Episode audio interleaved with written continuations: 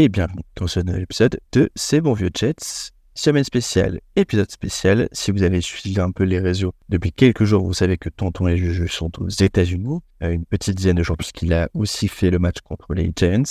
Ils étaient tous les dans le stade, du coup, euh, pour ce Monday Night Football contre les Chargers, ce qui fait que je suis solo cette semaine. Ce que je vous propose, c'est de faire un épisode plus court. On, peut faire d'habitude, sans doute parce que je suis seul à évoquer euh, les différents éléments et du coup, ça n'aurait pas trop de sens que je m'éparpille pendant 45-50 minutes. Et surtout parce que j'ai envie de faire un épisode un petit peu différent. Ce que je propose aujourd'hui, c'est qu'on va revenir rapidement sur le match. Au final, il y a assez peu de choses à dire. Et au lieu de tomber dans ce qu'on fait d'habitude et ce qu'on a l'habitude de, de, faire toujours quand on a une défaite, c'est-à-dire pointer euh, des problèmes et essayer de mettre le blâme sur une ou plusieurs personnes, c'est toujours la même chose sur ce niveau, il n'y a pas de changement.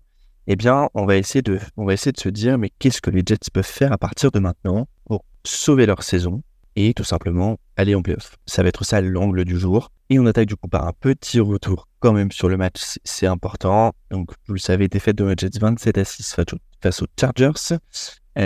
Qu'est-ce qu'on a d'intéressant euh, à dire? Défensivement déjà, la défense des Jets ne prend pas 27 points au final. Euh, déjà parce que le premier TD, eh bien, c'est un TD euh, sur euh, équipe spéciale, marqué sur un retour de punt, notamment du côté des, du côté des Chargers par, par Darius Davis. et qu'ensuite, il y a un véritable TD pris, c'est celui, c'est celui de, notamment d'Austin Eckler, le premier, si je ne m'abuse. et pour le reste, eh bien, ce qu'il faut se dire, c'est que on a pris des field goals et le dernier TD à 3 minutes 20 de la fin, c'est tout simplement, euh, on rappelle un fumble, un fumble euh, Zach Wilson, euh, remonté par les, Chargers. ils sont arrêtés à quelques, centimètres de l'embut et que Snickler a juste à, rentrer dans, dans l'endzone. Donc, si on compte en fait ce qui s'est passé, la défense des Jets, elle prend deux touchdowns et, les field goals, mais en elle ne prend pas 27 points euh, parce que cette défense, elle a été encore une fois très très bonne. Euh, on continue d'annihiler les QB très bons slash élite. Après euh, Josh Allen en première semaine, après Patrick Mahomes, Jalen Hurts très récemment. là, c'est Justin Herbert qui, alors, même s'il n'a pas eu besoin de forcer son talent, ne finit quand même qu'à 16 sur 30 pour 136 yards, 0 TD, zéro interception. C'est quand même à noter. Notre défense aussi, hein, notre D-line notamment, a réussi à, mettre de la pression sur le, sur le pass rush. On finit notamment à 5 sacs. Euh, un demi pour Huff, un pour euh, Quentin Jefferson et John Franklin Myers. Et puis un demi pour Jamet Johnson, Solomon Thomas et Will McDonald. Euh, on a 6 passes défendues, dont 3 rien que pour John Franklin Myers. Et puis au, total, 13 QB 4 pour Bryce Huff, 3 pour DFM et 3 pour Jermaine Johnson notamment. Bref, cette défense, elle a fait son travail. On a au final assez peu de choses à dire. Euh, peut-être un point, c'est par moment toujours euh, des problèmes au niveau des packages. Ça, c'est un peu récurrent, mais j'ai absolument pas envie de mettre de blâme sur cette défense parce qu'il y a quand même d'autres choses qui ne sont pas allées dans ce match. Bien entendu, le bas vous le savez, c'est l'attaque. Euh, l'attaque, elle est menée par Zach c'est normal, c'est le QB. Le QB, c'est le poste le plus important, j'ai envie de dire, que l'ensemble des même pas que le football américain, hein, c'est le sport, c'est le, comment dire, le poste le plus important au football américain, mais même pour moi, je ne vois pas un poste plus important dans un autre sport collectif que le poste de quarterback. Et forcément, quand tu as un QB inapte, eh bien, tu n'arrives à rien. Zach Wilson, c'est 33 sur 49, 263 yards, 0 TD, 0 interception, 3 fumbles, donc 2 perdus. Voilà, on s'est tiré tout simplement une balle dans le pied hier. Et avant, dans, une deuxième, dans la deuxième partie, de vous dire qu'est-ce qu'on peut changer pour euh, que, euh, euh, comme disait un grand philosophe, pour que la roue tourne, tourne, il faut bien comprendre que les mots de cette attaque ne sont pas les mots d'un seul homme. On est sur un schéma beaucoup plus grand. Qu'est-ce qui ne va pas dans l'attaque des Jets? Par le poste de quarterback. Zach Wilson n'est pas un quarterback NFL, en tout cas n'est pas un quarterback titulaire. je pense que c'est sa troisième saison on le sait. Alors, il ne devait pas être titulaire cette saison, ça devait être euh, la place d'Aaron Rodgers. Bah, malheureusement, au bout de quatre jeux, c'est terminé, c'est lui, qui est obligé de prendre ce poste. Donc, le premier problème, c'est le quarterback. Le deuxième problème, c'est le coordinateur offensif. Nathan Hackett a eu le poste seulement parce que on savait qu'on allait avoir Aaron Rodgers derrière, ou en tout cas qu'on espérait avoir Aaron Rodgers derrière. Et du coup, de voir, par exemple, c'est leur métier, mais de voir des big writers demander en conférence de presse à Robert Saleh si il pense faire un changement euh, justement sur ce poste de play caller, c'est absolument bête. On sait que Aaron Rodgers a prévu de revenir, potentiellement d'ici la fin de la saison, même si encore une fois, je, je suis toujours très dubitatif sur la chose, mais en tout cas de revenir l'année prochaine. Avec Aaron Rodgers dans les 53 des Jets, Nathaniel Hackett sera toujours là. C'est pas la peine d'espérer autre chose. Euh, je pense que tous les supporters des Jets sont d'accord pour dire que c'est absolument pas idéal, mais ça fait partie du pacte de la signature d'Aaron Rodgers. Donc, qu'est-ce qu'on peut faire aujourd'hui? Rien. Et je l'ai répété plusieurs fois dans les épisodes avec, avec Tonton et Juju. On savait très bien qu'à partir du moment où Aaron Rodgers allait se blesser, cette attaque n'allait pas avancer car Nathan Hackett n'a pas la capacité ni l'intelligence pour masquer les errances de Zach Wilson et ou de travailler sur ses quelques forces. Ça, c'est le deuxième problème. Troisième problème, c'est la ligne offensive. Encore une fois, par rapport à la ligne offensive de la semaine dernière, on a encore eu des changements. Les changements, c'était quoi? C'est donc du coup Joe Tipman, notre rookie, qui a commencé la saison sur le banc, puis qui a été qui a joué right guard, euh, s'est blessé, est revenu et du coup a joué centre c'est bien, c'est son poste idéal, c'est cool pour le futur. Sauf qu'on a dû faire, c'est que on a mis Max Mitchell, notre right tackle, au poste right guard, pour faire jouer Billy Turner, right tackle. Bon, je vous avoue que je suis assez peu convaincu par la chose.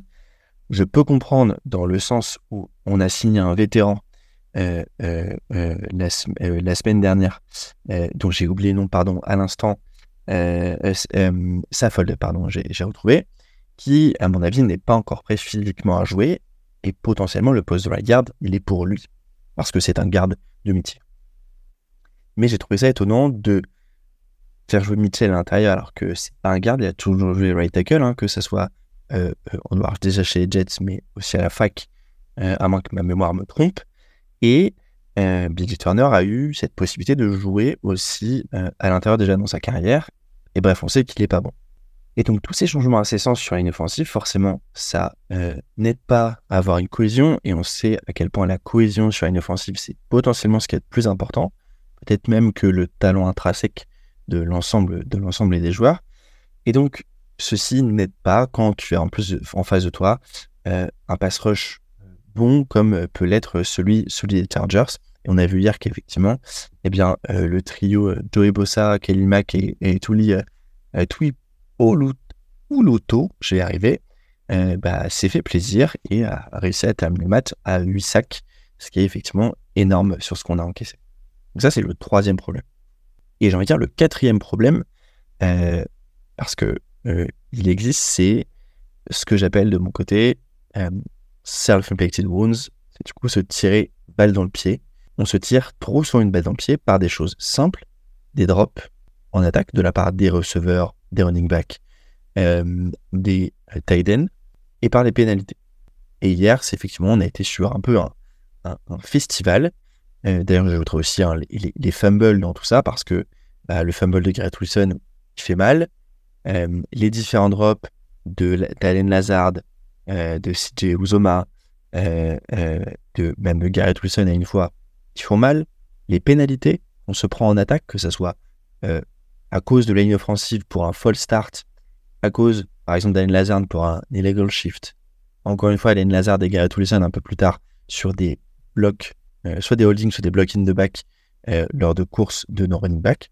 Tout ça, eh bien, ça fait que c'est impossible de gagner un match quand ton attaque est aussi limitée et en plus se tire une balle dans le pied toute seule. Et c'est comme ça que tu finis à marquer 6 points tu as marqué 8 TD depuis le début de la saison offensif. En fait, je ne compte pas hein, le, TD des Eagles contre les Eagles de Bristol qui, en fait, on le laisse marquer. Il le laisse marquer euh, tout simplement. Bref, cette équipe, elle a un énorme point fort, cette défense. Toujours pour moi, top 3 de la ligue. Vous faites ce que vous voulez du classement entre les Jets, euh, les Browns, euh, les Niners. les Eagles, qui vous voulez dans, ce, dans, ce, dans, ce, dans, ce top, dans ce top 3. Vous mettez l'ordre que vous voulez parmi ces quatre-là. En tout cas, cette défense des Jets, elle est élite à l'heure actuelle. Sauf qu'en face, on a une attaque qui n'est même pas une attaque NFL.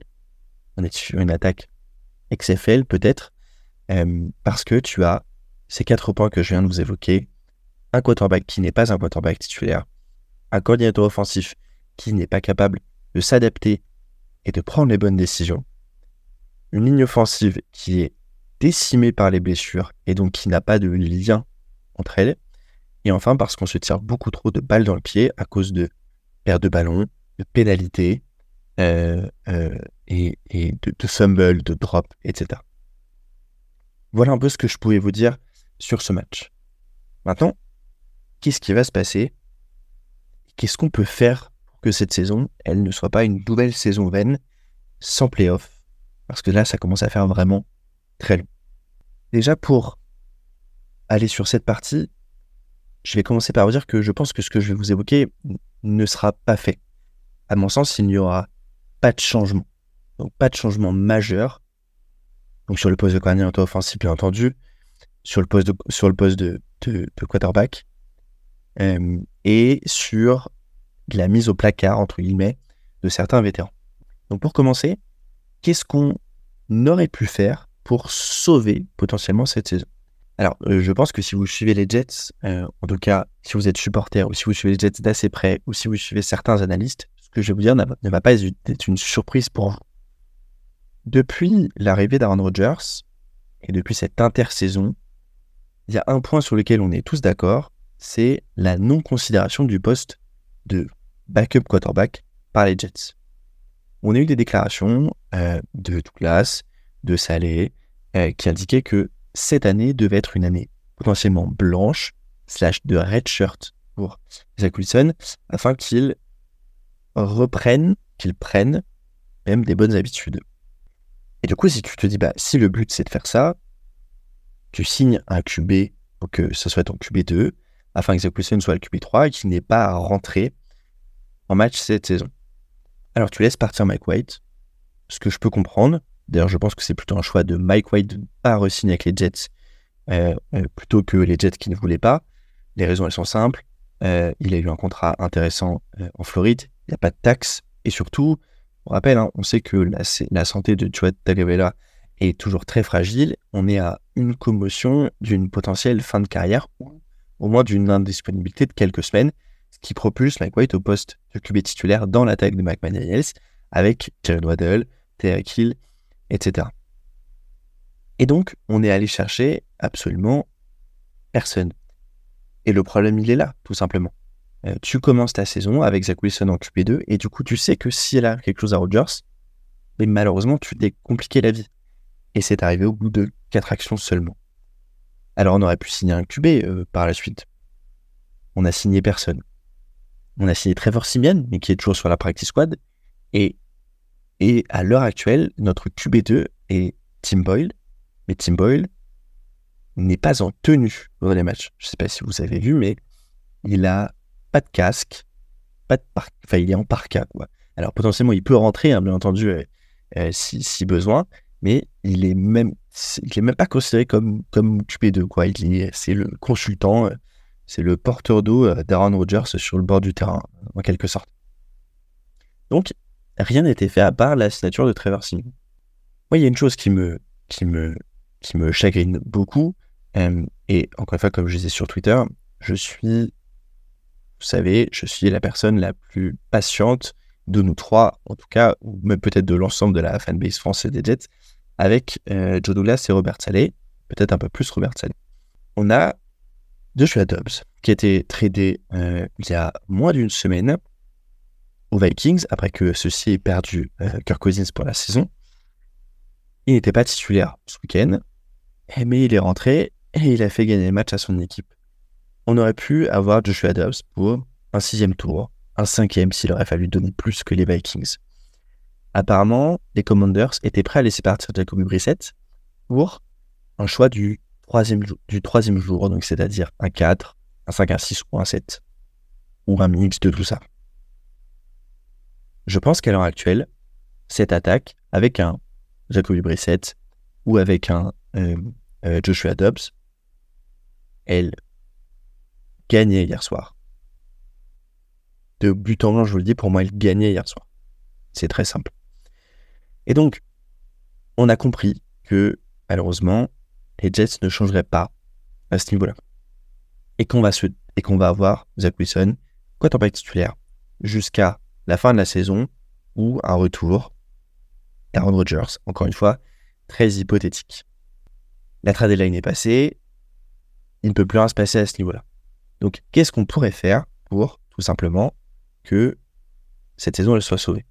Eh bien, pour moi, la raison, il y a une chose assez simple à faire, c'est élever euh, Trevor Simeon de la partie squad, lui donner le poste de quarterback 2, donc de backup QB, et à un moment donné, tenter quelque chose. Typiquement, on en parler en fin de, en fin de, en fin de podcast, ce match face aux Raiders, si on le perd, c'est fini. La saison, elle est terminée à 4-5 au vu des matchs qui nous arrivent par la suite. Donc, si pour moi, à la mi-temps, tu as une attaque qui est encore balbutiante, que ta défense te laisse dans le match, il faudra tenter quelque chose, et ce tenter quelque chose, ça passera par Trevor Simeon.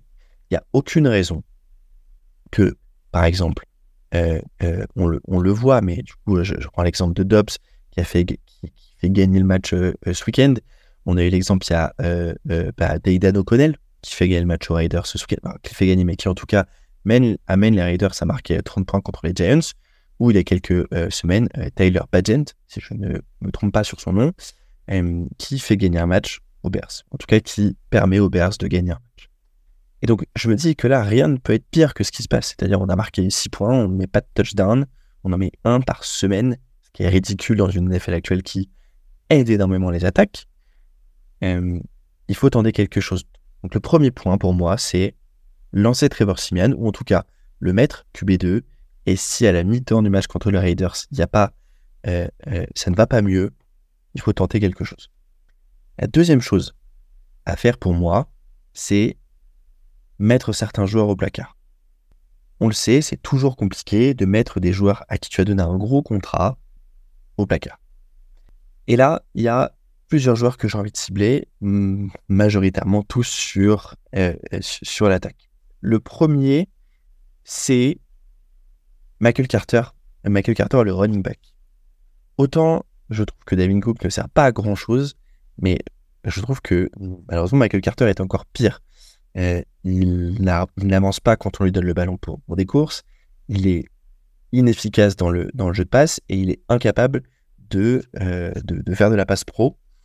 Eh bien, pour moi, il, faut du changement. Et ce changement, ça passe par donner enfin euh, des minutes, ou en tout cas des courses, à notre choix du cinquième tour, le running back Izzy Abanikanda, qui avait fait une très très bonne pré-saison, bonne pré-saison, et qui mériterait d'avoir des touchés.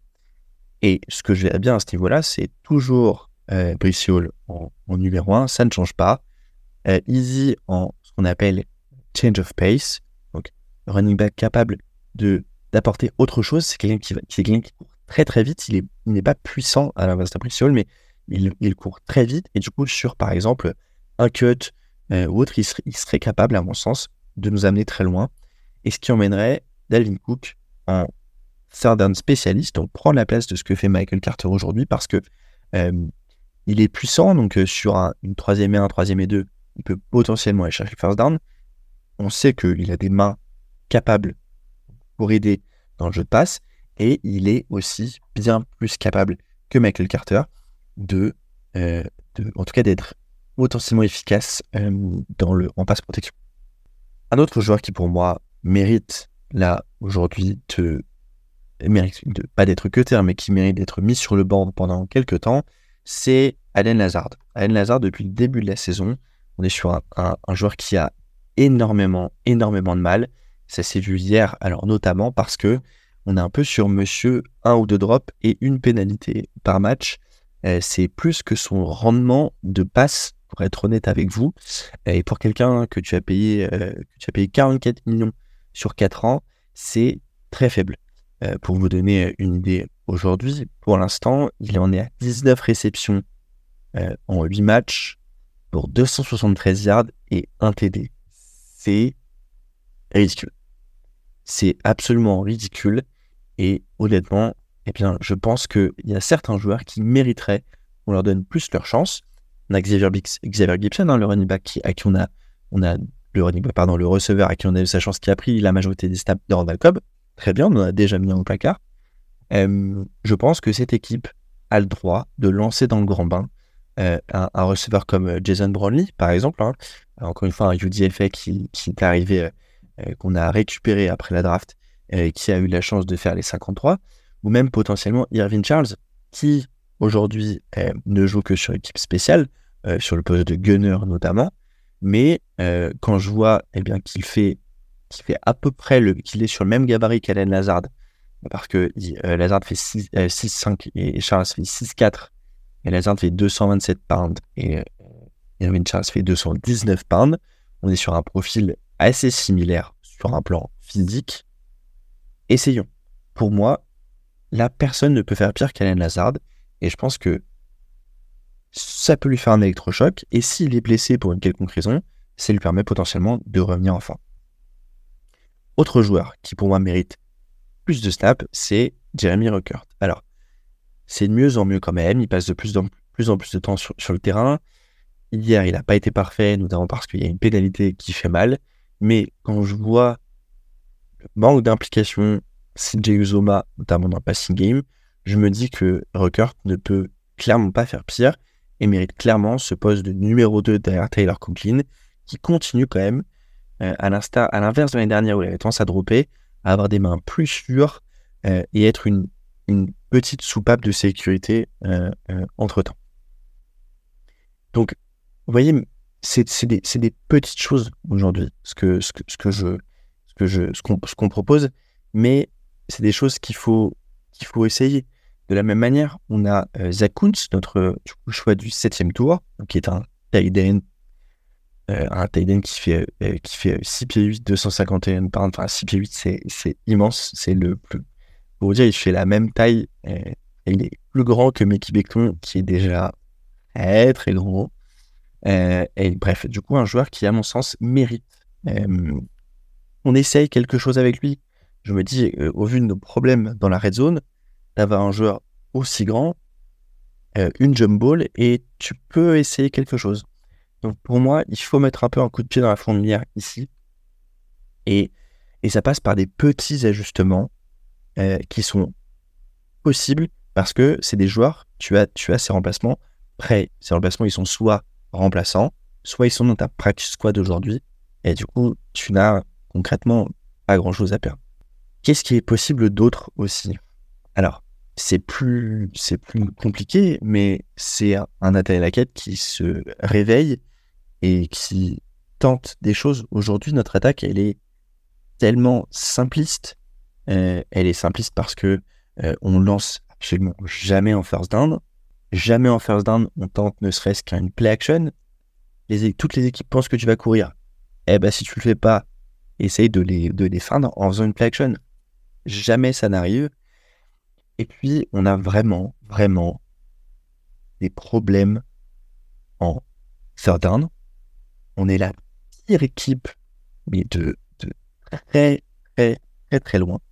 Euh, c'est même, euh, d'ailleurs, je, je, je, le tweetais euh, pendant le match hier. je crois que si la saison s'arrêtait aujourd'hui, on aurait la pire attaque en troisième, en tout cas en troisième tentative depuis 1978. Et, alors, j'ai retrouvé, donc aujourd'hui, notre, notre taux de conversion en third down, il est à 22%. Et notre taux de conversion en red zone, il est à 24%. Pour vous donner les deux équipes les moins bonnes après nous, ce sont les Titans et les Giants qui sont à.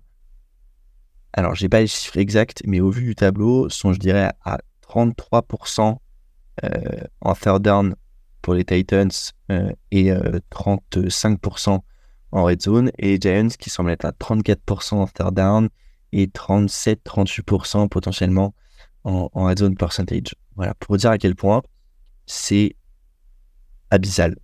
C'est tout simplement abyssal. On est ridicule, on est incapable de convertir quelque chose en third down, que ça soit une troisième et mais même une troisième et un, troisième et deux, on est incapable de le faire.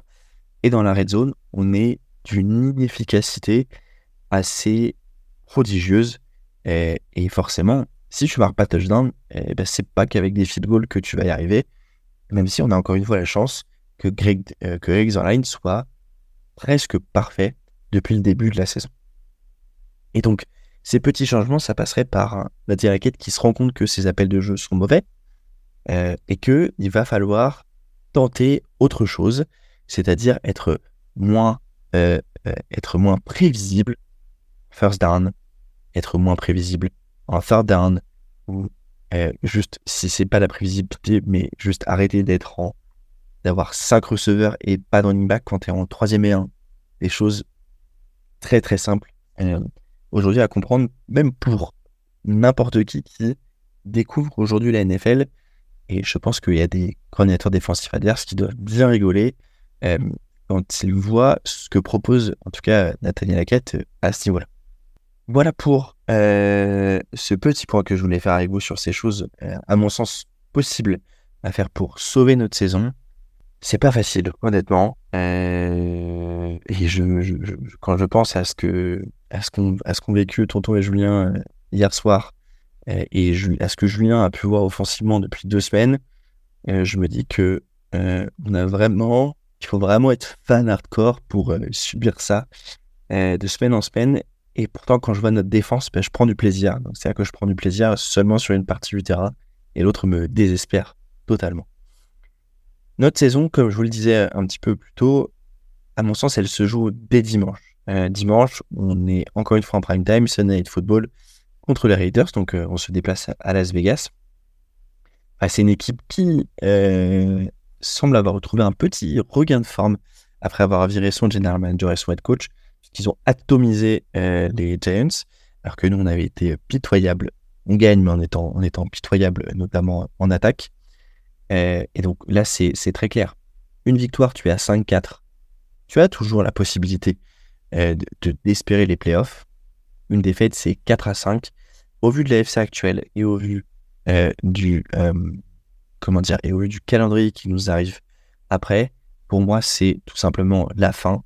Parce que si tu perds, tu es à 4-5, tu enchaînes à Buffalo, potentiel 4-6, et tu reçois ensuite les Dolphins, potentiellement 4-7. Et pour moi, à 4-7, c'est. Enfin, on sait, on sait que 4-7, c'est complètement terminé. Donc voilà, ce match, il est très important euh, et c'est euh, peut-être le plus important de la saison.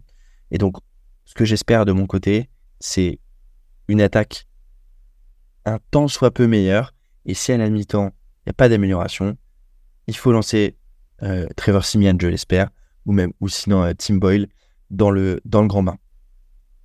Je ne fais pas de prono parce qu'honnêtement, mon cœur me dit que c'est ce match, va le gagner, mais mon esprit me dit qu'on va être ridicule et qu'on va marquer, on va marquer 12 points.